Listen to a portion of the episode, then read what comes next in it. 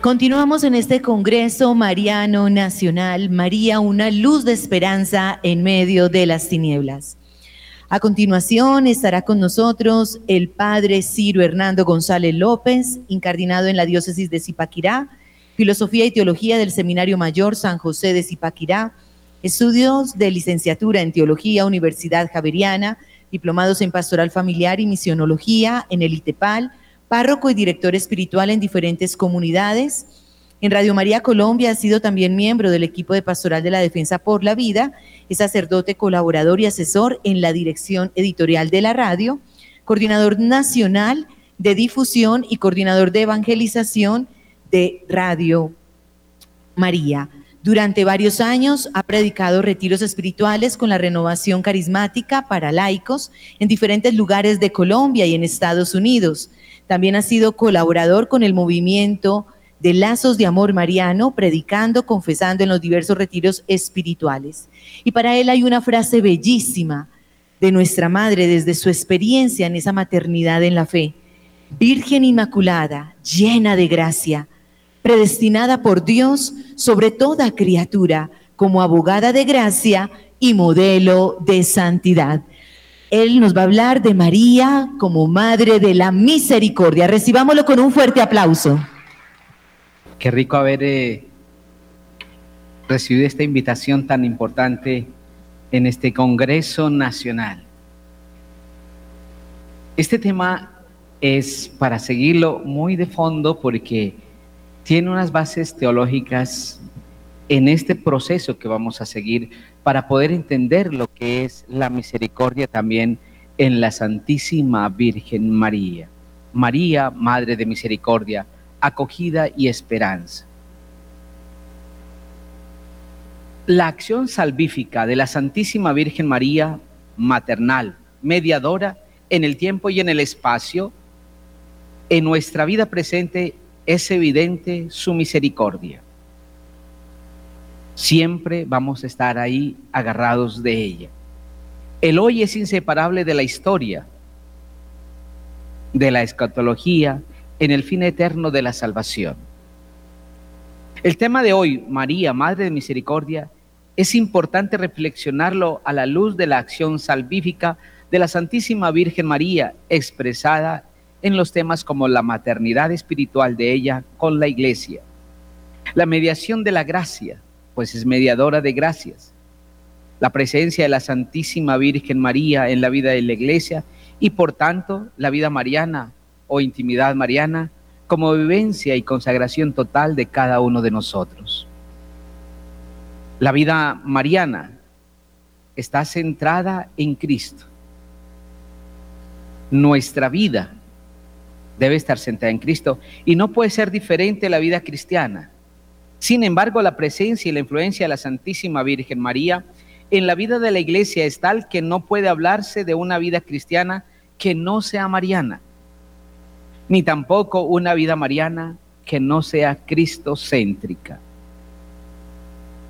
Si queremos entender el puesto de la Santísima Virgen María como Madre de Misericordia, tenemos que ubicarla en una perspectiva total dentro del plan de Dios, Creador y Redentor. Este plan, este plan de salvación ha sido concebido tradicionalmente dentro del concepto de predestinación de Jesucristo, de María, de la iglesia, de los cristianos. Son temas complementarios que deben integrar toda la a iniciar dentro de esto lo que es la predestinación para poder entender. Dentro de este tema de la predestinación, yo quiero que nos demos cuenta lo importante. A veces es un tema no tan fácil de entender, pero es importante como lo vamos a mirar. El común de la gente cuando uno pregunta, ¿y a qué vino Cristo al mundo? Y uno dice, vino a salvarnos del pecado. Pero resulta que vamos a mirar aquí para mirar qué significa la predestinación en Jesucristo. El tema de la predestinación de la Santísima Virgen María ha sido planteado tradicionalmente dentro del misterio de la encarnación, desde dos ángulos diferentes. Hay una primera escuela que nos dice, la escuela tomista de Santo Tomás, a partir de la creación caída del pecado, considera la encarnación como necesaria, supuesto el pecado.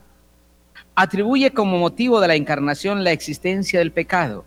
Porque hubo pecado, entonces hubo encarnación. ¿Será que, y yo me pongo a pensar dentro de esta eh, imagen que nos presenta la escuela tomista, ¿Será entonces que Jesucristo nuestro Señor estaba por debajo del pecado, que el pecado tuvo que obligar a Dios a que se hiciera hombre? No es así. Dios, el amor infinito de Dios debe estar por encima de todo y lo vamos a entender en esta eh, explicación. La segunda escuela es la escotista se basa en el principio fuertemente afirmado por Dun Scotto, de la primera, de la primacía absoluta de Jesucristo. Miremos, primacía absoluta de Jesucristo. Primogénito entre todas las obras de Dios, afirma que aunque no hubiese habido pecado, de todas formas, Dios se hubiera hecho hombre. Puesto, este es el decreto eterno de Dios, independientemente no solo del pecado, sino aún más de la creación entera. Es decir, la excelencia de la encarnación es tal que Dios se habría encarnado para su gloria, aún no solo si el pecado hubiera existido, sino aún si Dios no hubiese creado nada aparte de Jesucristo. Entonces, según Escoto, Dios se hubiese encarnado, así no hubiese habido creación únicamente para la gloria de Dios. Creo que es para mí, en mi manera de ver, es una concepción también egoísta, porque Dios no puede, no piensa en sí mismo, sino es mirando hacia los demás. Tercero, la debilidad de estas dos posiciones, tomista y escotista, nos parece que es considerar parcialmente, bien sea la creación independientemente de la encarnación o la encarnación independientemente de la creación. Y esto lleva a ver que ninguna de las dos represente la concepción de San Pablo, la concepción paulina del misterio de Cristo. Para San Pablo como para San Juan, el evangelista San Juan, el misterio de la encarnación y de la creación están unidos se fundan en una sola concepción. Y vamos a mirar por qué. Por lo cual, Cristo, verbo encarnado, sí, dice, sin Él, dice el Evangelio de Juan, no se ha hecho nada de cuanto ha sido hecho. Primera, el primer capítulo de Juan, Juan 1.3 y Colosenses 15.20. Colosenses 1, 15, 20. Primogénito de toda creación, porque por Él fueron creadas todas las cosas en los cielos y en la tierra. Todo fue creado por Él y para Él, y Él existe con anterioridad a todo, y todo tiene en Él su consistencia. En 1 Corintios 8, 6 nos dice, un solo Señor Jesucristo, por quien son todas las cosas, y por Él somos todos nosotros, por Él. En Hebreos 1, 1, 3 dice, porque en Jesucristo se hizo los mundos. Entonces, ¿qué significa todo esto? Que es en Cristo donde se planea toda la existencia. El plan de salvación tiene como centro a Cristo. Es Cristo el centro de, todo. Cristo es el centro por quien se hizo todo. En Él se hizo la creación. En Él se hizo la iglesia, nosotros. Y cada uno de nosotros existe entonces, óyeme bien, desde el mismo corazón de Dios predestinado en el corazón de Dios nuestro Señor. Ya estamos ahí. Metidos, podemos decirlo así, en el amor de Dios nuestro Señor desde antes. Y esto lo afirma, lo vemos eh, en varios pasajes bíblicos, en Jeremías, en Isaías, ¿sí? Antes de que te concibiera, ya te conocía. La concepción paulina de la creación está comprendida dentro del misterio de Cristo, nunca independiente. Efesios 1 y 2, 1.2 siguientes. Nos eligió en Él, Cristo, antes de la creación del mundo para ser santos, eligiéndonos de antemano para ser sus hijos por Jesucristo, dándonos a conocer el misterio de su salvación que se propuso de antemano para realizarlo en la plenitud de los tiempos, recapitular todo en Cristo, lo del cielo y de la tierra. Por él tenemos la herencia elegido de antemano, según el previo designio del que se realiza todo conforme a su voluntad, para alabanza de su gloria. Para San Pablo, la concepción de la encarnación y la creación forman dos aspectos de un solo misterio. Encarnación y creación forman dos aspectos de un solo misterio. Cristo inseparable de la creación y la, y la creación incomprensible fuera del misterio de Cristo. No se puede entender. Por esto, la predestinación de Cristo y de la creación están unidas indisolublemente. Así, la creación es predestinada en Jesucristo, concebida en Cristo, planteada en Él, por Él y con Él. Es decir, Cristo es predestinado como cabeza de la creación, de la iglesia, de su cuerpo, y este como tal él es la plenitud, el pleroma de Cristo. Inseparable, Él como el hombre será concebido en la dualidad, varón y mujer. Tengamos muy presente este tema de dualidad. Lo vamos a ver más adelante. El concebido como el hombre en dualidad, varón-mujer, la cual será sacramento de Cristo y de la iglesia, inseparables también la concepción eterna de Cristo está, esta concepción eterna de Cristo está indisolublemente unida a la de su esposa, su cuerpo, su plenitud, su pleroma, es decir, la creación, la iglesia.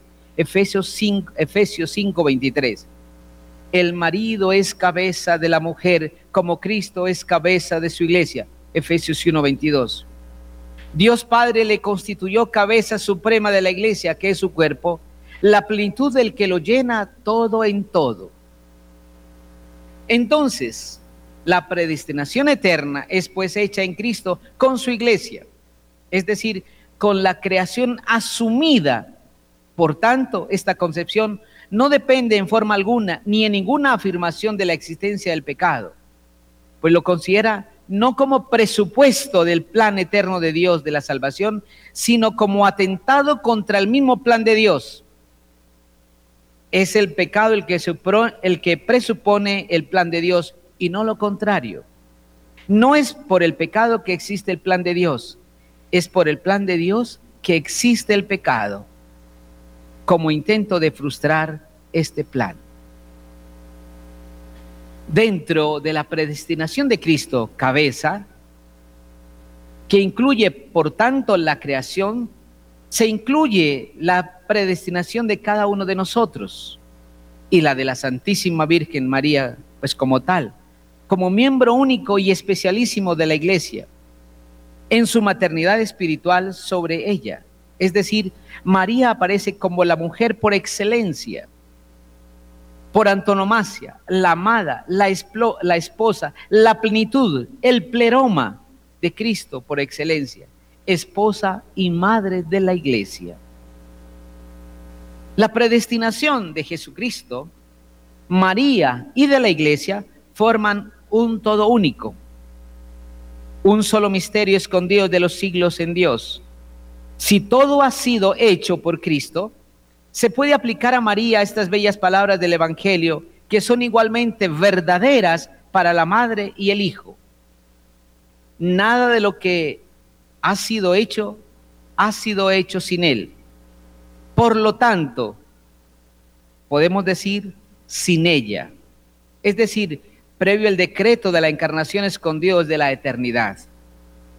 Dios eligió y señaló desde el principio y antes de los tiempos una madre, para que su hijo, hecho carne en ella, naciese en la dichosa plenitud de los tiempos. Y en tanto grado la amó por encima de todas las escrituras, que en ella solo se complació con señaladísima benevolencia. La eterna predestinación de la Santísima Virgen María está en el corazón del único misterio de Cristo. Cabeza y de su pleroma, mujer, María, iglesia. La Santísima Virgen María es concebida en el plan de Dios como la esposa, la madre de la, madre de la iglesia. Nada de lo que se realice en esta, la iglesia, se realiza sin Cristo y por tanto sin María.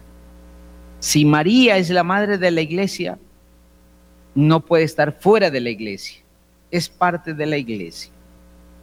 Todos tenemos entonces que somos predestinados en Cristo. Por medio de este Hijo ha predestinado a toda criatura y en concreto a la humanidad. De tal modo que ni la respuesta pecadora de la historia pudo ni puede eliminar la hondura y la eficacia del designio paterno. No tiene nada de extraño que toda vocación, nuestra vocación cristiana, se remonte en última instancia a Dios Padre, ya que sus raíces están siempre en la elección y predestinación de Jesucristo. Pues los llamados son, en último término, como comunidad de todos los elegidos, eclesia, eclesia de Cristo, que Él pondrá a los pies del Padre al final de los tiempos. Y quiero decirles esto de la vocación. Dios no nos sirve a nosotros sin una misión. Todos nosotros tenemos una vocación a la cual fuimos llamados. Él sabe por qué nos creó. Él sabe para qué nos creó y cómo nos creó y cuáles son nuestras cualidades. Somos nosotros los que no sabemos ni siquiera para qué somos nosotros aquí, que tenemos que descubrirlo en Él por la fuerza del Espíritu Santo. Y muchos nos equivocamos al descubrir. Qué hermoso sería que la vocación con la cual Dios me creó y yo la pudiera descubrir, se unieran las dos. Lo que Cristo quiere para mí y lo que yo quiero en Cristo. Lo que Dios quiere para mí y lo que, Dios, y lo que yo quiero en Él. Desafortunadamente, a veces no buscamos eso, buscamos otros intereses que no son nuestra propia vocación y por eso nos frustramos en muchísimas cosas. Vamos a entender una segunda parte que se llama la concepción de Dios, concepción de Dios. Vamos a mirar la familia trinitaria. No me refiero a Dios como trino, pero lo vamos a entender en esta partecita. La creación y la nueva creación, miren, la creación, la primera creación y la nueva creación, o sea, la creación en Cristo, son la base para entender el paralelismo entre Adán, Cristo, o sea, Cristo nuevo Adán, hombre nuevo. Esta, concepción de Cristo, nuevo Adán, será la base para la teología de la nueva Eva, a partir de San Ireneo de León. Así como no puede concebirse Adán sin Eva, así no puede concebirse Cristo sin su pleroma, la mujer, la novia, la esposa del Cordero, la madre universal de la iglesia. En otras palabras, podría decir lo siguiente, así como Adán no se puede concebir sin Eva, Así no se puede concebir Cristo sin María.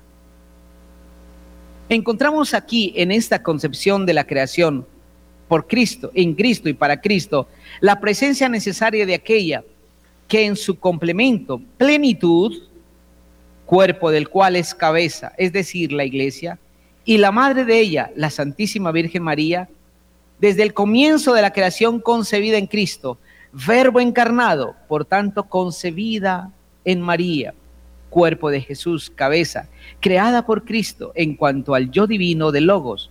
María es creada por Cristo y para Cristo. Esto es, es hermoso entender esto. María es creada por Cristo desde el comienzo y luego va a ser la madre de Cristo.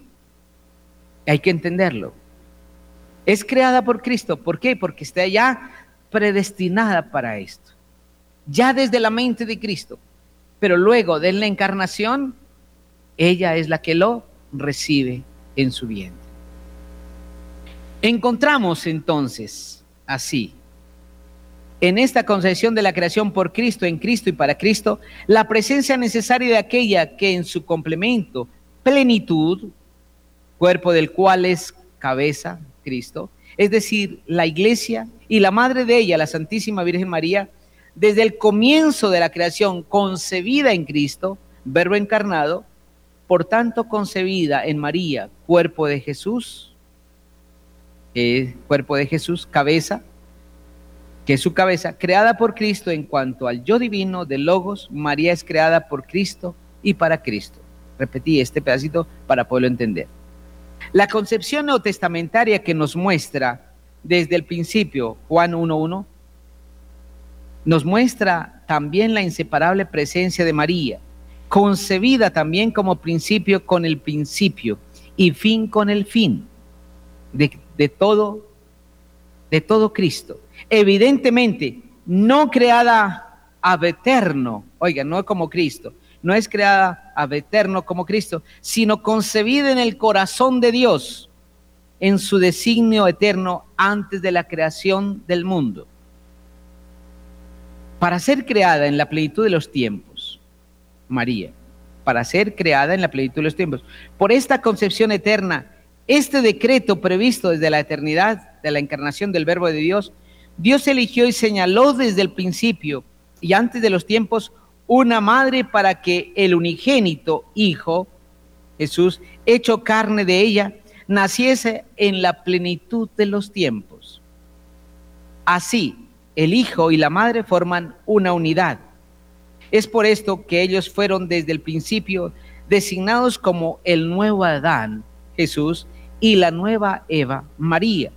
Aunque seamos claramente conscientes que Jesús, siendo Hijo del Padre Eterno, está en un plano totalmente distinto del de María. María es simplemente un ser humano. Pero si la santidad de María, escuchen bien, si la santidad de María y su pureza inmaculada son totalmente dependientes de la gracia salvífica de Dios y de Cristo, no olvidemos hasta dónde el Hijo ha querido ser fuertemente dependiente de su madre y además su deudor. Él está siempre dependiente y además le debe a ella. Ambos ilustran juntos como en la alianza que Dios eterno quiere cumplir libremente con los hombres. Dios y el hombre se comportan el uno para el otro. El hombre debe a la, el hombre debe a la pura gracia divina el poder corresponder al don de Dios. Pero Dios en su libertad soberana no desdeña hacerse dependiente del hombre. En la medida en que Él crea al hombre libre y hasta donde en esta alianza de gracia Él toma en serio la libertad creada. Dios toma en serio esa libertad con la cual crea al hombre y al hombre libre. Por eso vemos como, María aparece como la imagen de la creación llamada a dar una respuesta en la libertad de la criatura que se realiza en el amor. Ella es la imagen del ser humano salvado y hecho libre justamente como mujer, es decir, en la determinación corpórea inseparable del ser humano, como hombre y mujer los creó. Lo biológico y lo humano son inseparables en la figura de María, como lo humano y lo teológico también son inseparables. Para Urso von Baltasar, María es, en definitiva, dócil a Dios, aquella que recapitula en su respuesta personal a la primera Eva, oponiendo la obediencia a la desobediencia. Esta conclusión simple y fácil, que es el resultado de una visión exacta de la narración bíblica, es la verdadera hora del nacimiento de una mariología. Esto no es disimular la gloria del, disminuir la gloria del Señor, sino el descubrir la de María la nueva Eva, porque la gloria del amor, sobre todo el divino, sobre todo el amor divino, es colmar a su elegida, ponerse a su servicio para que ella a su vez pueda ponerse al suyo, es decir, a Dios. Es vivir en su dependencia y hacerla crecer hasta su misma estatura para confiarle una misión maravillosa.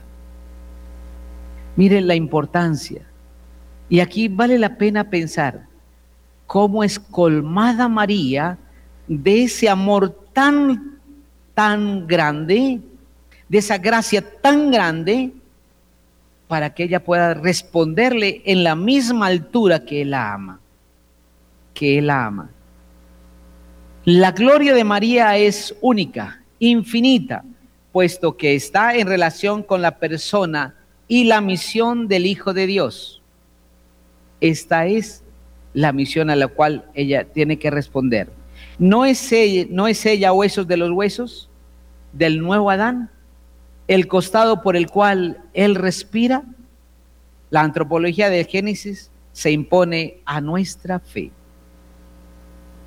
Como el plan eterno de la creación está recapitulado en Jesucristo y la creación primera es el anuncio de la nueva creación en Cristo, cuando el Génesis nos dice, Dios creó al hombre a su imagen y semejanza, masculino y femenino los creó, el texto debe traducirse así, masculino y femenino, no hombre y mujer los creó, puesto que pues creó a Adán ser humano masculino y Adán ser humano y femenino. Cuando uno dice Adán, está de una vez recapitulado el ser masculino y el ser femenino. Esta creación nos, nos preanuncia el nuevo Adán y la nueva Eva de Dios, creación entera. Esta unidad entre el ser humano masculino y femenino, que en el Génesis se realizó por la presencia del Espíritu Santo, en ambos es lazo de unión. O sea, es lazo de unión, una unidad tan fuerte en Adán y en Eva que estaba por el Espíritu Santo, una unión, que por eso es, la creación es varón, eh, perdón, masculino y femenino. Ahora, en la nueva creación es, es por el mismo Espíritu también, masculino y femenino, en el nuevo Adán. Entonces, esta unión entre el ser humano masculino y femenino que en el Génesis realizó por la presencia del Espíritu de Dios, en ambos lazo de unión se rompió por el pecado y se restauró por la gracia de la redención. El hombre y la mujer pueden volver a ser uno, no solamente una sola carne, sino ante todo y sobre todo un solo espíritu. La unidad de la primera pareja era total en el Espíritu. Solo la unidad se rehará por la presencia del don del Espíritu a través del misterio de Pascua y de Pentecostés. La nueva pareja volverá a ser uno por el Espíritu. Por la fuerza del Espíritu Santo, el hombre va hacia una nueva realización del amor que supera puramente el amor humano el hombre va hacia un estado superior en el espíritu que trasciende a todo lo puramente natural. Este nuevo estado debe ser un estado de super amor que trasciende el amor humano. Debe realizar el sueño de todo amor, es decir, la unión total, definitiva, superando toda distancia entre aquellos que se aman. Tener en sí al ser amado y estar en él en reciprocidad absoluta, llegar al término de la unidad total, definitiva e, e indestructible. ¿Qué nos falta hoy en las parejas? Que nunca llegamos a dejar que el Espíritu sea quien nos una. Nos une muchísimas cosas en lo humano, pero no dejamos llegar que sea el Espíritu el que nos una. Es el Espíritu el que me eleva la dignidad, como está elevando, como está uniendo a Adán y Eva, restaurado en Jesús y María. Esa fuerza de amor tan importante. Solo el Espíritu puede rehacer la imagen perfecta de Dios. Trinidad en el hombre, es decir, reacción total, presencia de las personas la una en la otra, don total, acogida total, comunión total. Esta realización plena del amor en el Espíritu se realiza ante todo en el nuevo Adán y la nueva Eva, Cristo y María. Don total, acogida total, comunión, presencia de una persona totalmente de la otra. Presencia totalmente. El hombre nuevo no puede ser concebido de manera diferente del primer hombre, es decir, masculino y femenino. No puede ser concebido Cristo sin la presencia de la mujer madre de todos los vivientes en Dios, madre de la iglesia, lo dice Pablo VI. Esta dualidad que les decía antes, antropológica, Adán y Eva, no es por sí misma la base para la dualidad cristológica. Ambas tienen una ambas tienen su fuente en Dios, en donde la dualidad de las dos primeras personas es fuente, como un solo principio, de la tercera. En la dualidad antropológica nace el crecer y multiplicados. Adán y Eva. ¿Y qué les dice Dios? Crecer y multiplicados. Tercera persona. De la cristología nace la iglesia. Cristo cabeza y María madre de la iglesia, que forman así la Trinidad Cristo. María iglesia. Es por tanto la Trinidad Divina la fuente de toda Trinidad, de la paternidad de Dios. De la paternidad de Dios nace toda paternidad de la familia divina, toda familia en los cielos y en la tierra. Miremos cómo esta base fundamental es necesaria para poder entender. Si ahora queremos mirar lo que es la misericordia, tenemos que mirar que María, María, ama de una forma absoluta, que no tiene ojos para nadie más, solo para Dios, que su amor es tan en alto grado que únicamente puede amar a Dios y en él amar a la humanidad, a sus hijos en la iglesia, madre espiritual. Qué hermoso es poder. Y ahora vamos a mirar un poquito lo que es la etimología de la misericordia para poder entender también este gran misterio de la misericordia en la Santísima Virgen María. ¿Qué es misericordia? Entendemos.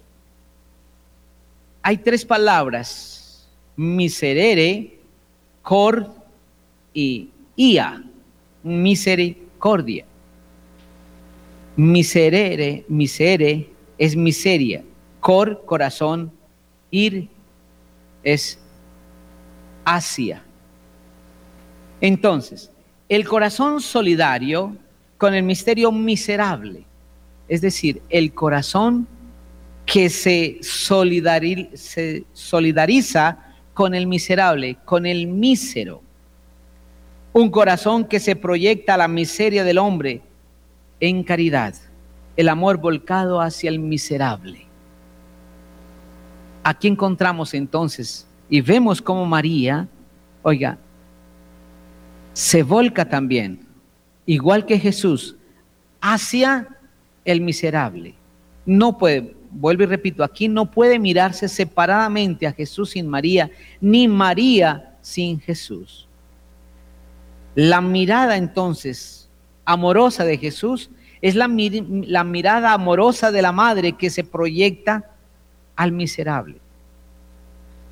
En las diferentes manifestaciones de la Santísima Virgen María encontramos cómo siempre ella se presenta a niños muy humildes, personas muy humildes en todo sentido.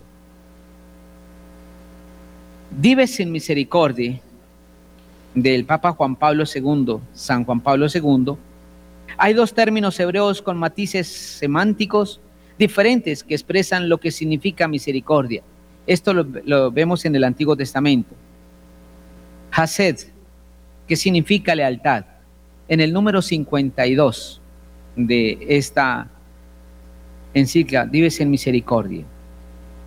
Hased, lealtad. Dios es bueno y no se arrepiente de serlo. Resalta la misericordia con la lealtad, la fidelidad. Dice San Juan Pablo II, es como el rostro masculino de la misericordia. Y vi hay otra palabra, ragmin. Ragmin. En el que dice, es el rostro femenino de la misericordia, que subraya la ternura, el cariño, la acogida, las entrañas capacidad regeneradora. No solo Él ama con ternura, sino que es capaz de sacarte de la miseria, de sanarte. Te permite nacer de nuevo. A ver, estos dos términos se complementan dentro del término semántico. Hay una equivalencia entre el término corazón y el término entrañas. El término entrañas es como el útero de la madre, las entrañas. Y el término corazón es más, eh, no, no la parte de los sentimientos, sino el hecho mismo de mirar desde el fondo, del amor mismo del fondo. Nosotros vemos hoy el corazón como especie de romanticismo, porque eso nos ha mostrado el mundo actual como algo romántico, algo de solamente es un sentimentalismo, de acuerdo a las novelas y muchas cosas. Pero resulta que esto es mucho más. Se une mirar, corazón y entrañas, tiene un significado muy bonito. Primero, no solamente es el sentir compasión por la persona, sino llegar al fondo y sacarlo de la miseria donde se encuentra. Y eso solamente se entiende por la obra del Espíritu Santo. Y María, esa es la persona que saca desde el fondo que llegue al corazón de cada hombre, de cada mujer, hasta las entrañas mismas, para sacarlo de la miseria donde se encuentra. Jesús lo hace de una manera hermosísima a través de la redención, a través de la cruz, a través de su amor por la gente más necesitada, a través de su prédica, de su sencillez, de su vida. Su vida misma en misericordia, es presencia misericordiosa pero la Santísima Virgen María está siempre al lado de Jesús, también sacando desde la miseria a todo ser humano. Lo hemos visto hoy en la charla de los dos padres, lo hemos mirado, es importantísimo. La misericordia no solo es compasión, ¿sí? De una manera equivocada cuando no solo es, perdón, la misericordia no es solo compasión hacia el mísero, sino la gracia que le saca de su miseria. El corazón de Jesús no es solo sentimiento ni romanticismo, sino que es capaz de hacer que una persona renazca de nuevo.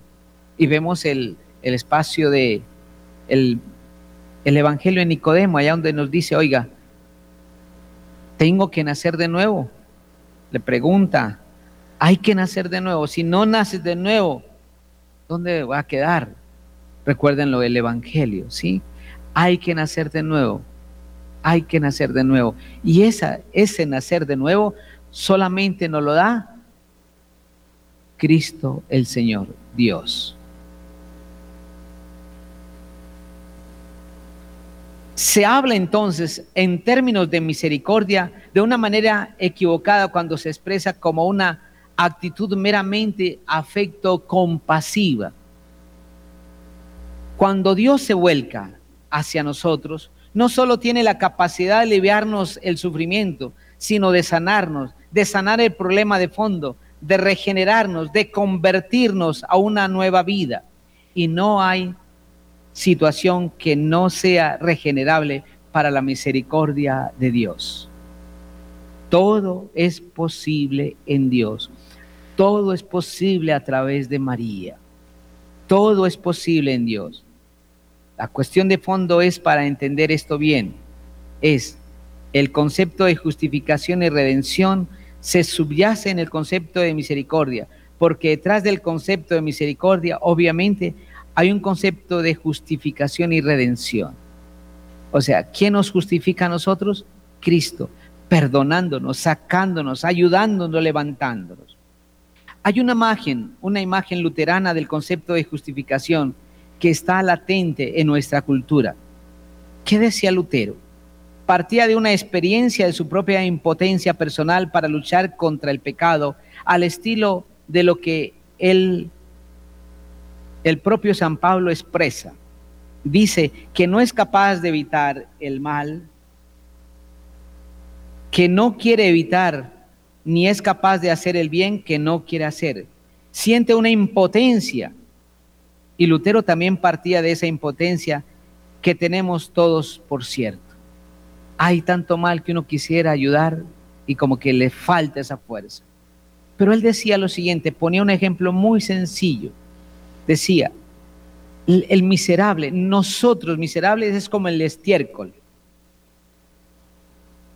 Pero mucha gente ve la misericordia de Dios como cuando cae una nevada, una nieve, que queda todo hermoso, tapado, pero la misericordia sigue por dentro.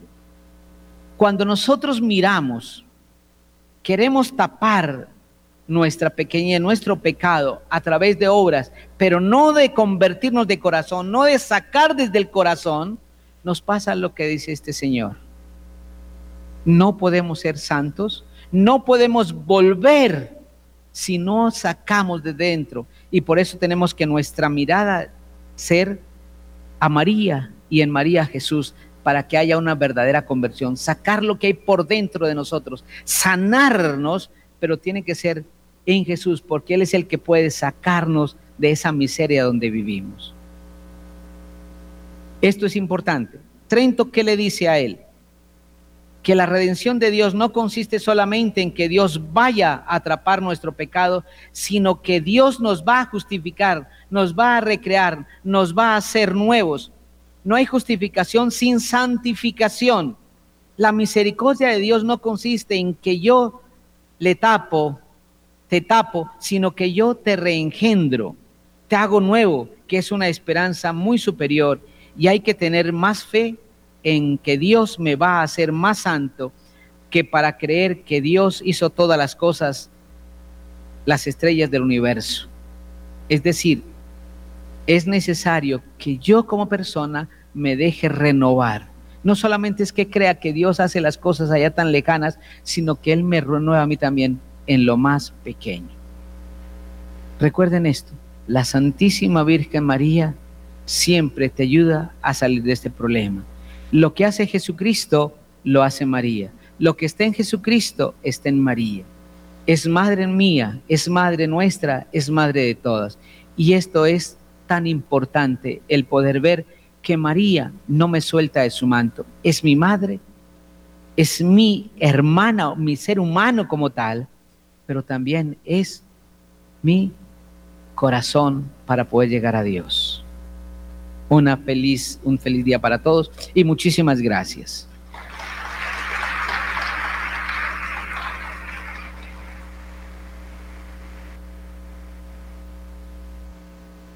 Padre Ciro, es nuestra madre la que viene a ayudarnos desde nuestra miseria, como usted bien lo ha dicho. Él tenía un poquito de sustico porque él decía, es mucha teología, esto está muy pesado pero yo creo que la Virgen lo ha hecho muy suave también, eh, con su sabiduría, con la unción del Espíritu Santo, para que entendamos, comprendamos qué nos quiere decir en, en el misterio de la salvación. Padre, cómo la Virgen intercede para la salvación de tantas almas, empezando por la nuestra, para que volvamos la mirada a Jesús desde el sacramento de la confesión, para que se viva esa misericordia. Bueno, en primer lugar, es dejarse amar por Dios. La Santísima Virgen María se deja amar por Dios, que la hace su esclava. Y es en el amor mismo de María que ella se hace esclava en el Señor. Y siendo esclava del Señor, óigame bien, siendo esclava del Señor, encuentra la libertad. Es decir, en la esclavitud misma es libre de hacer tantas cosas hermosas. Cuando nosotros nos dejamos amar por Dios, somos esclavos de Dios. Y nunca, entonces, esa esclavitud que me hace libre en Dios, puedo hacer muchísimas cosas buenas, inclusive acercarme y reconocer mis defectos, mis errores, mis porque no tengo otra mirada sino la de Dios.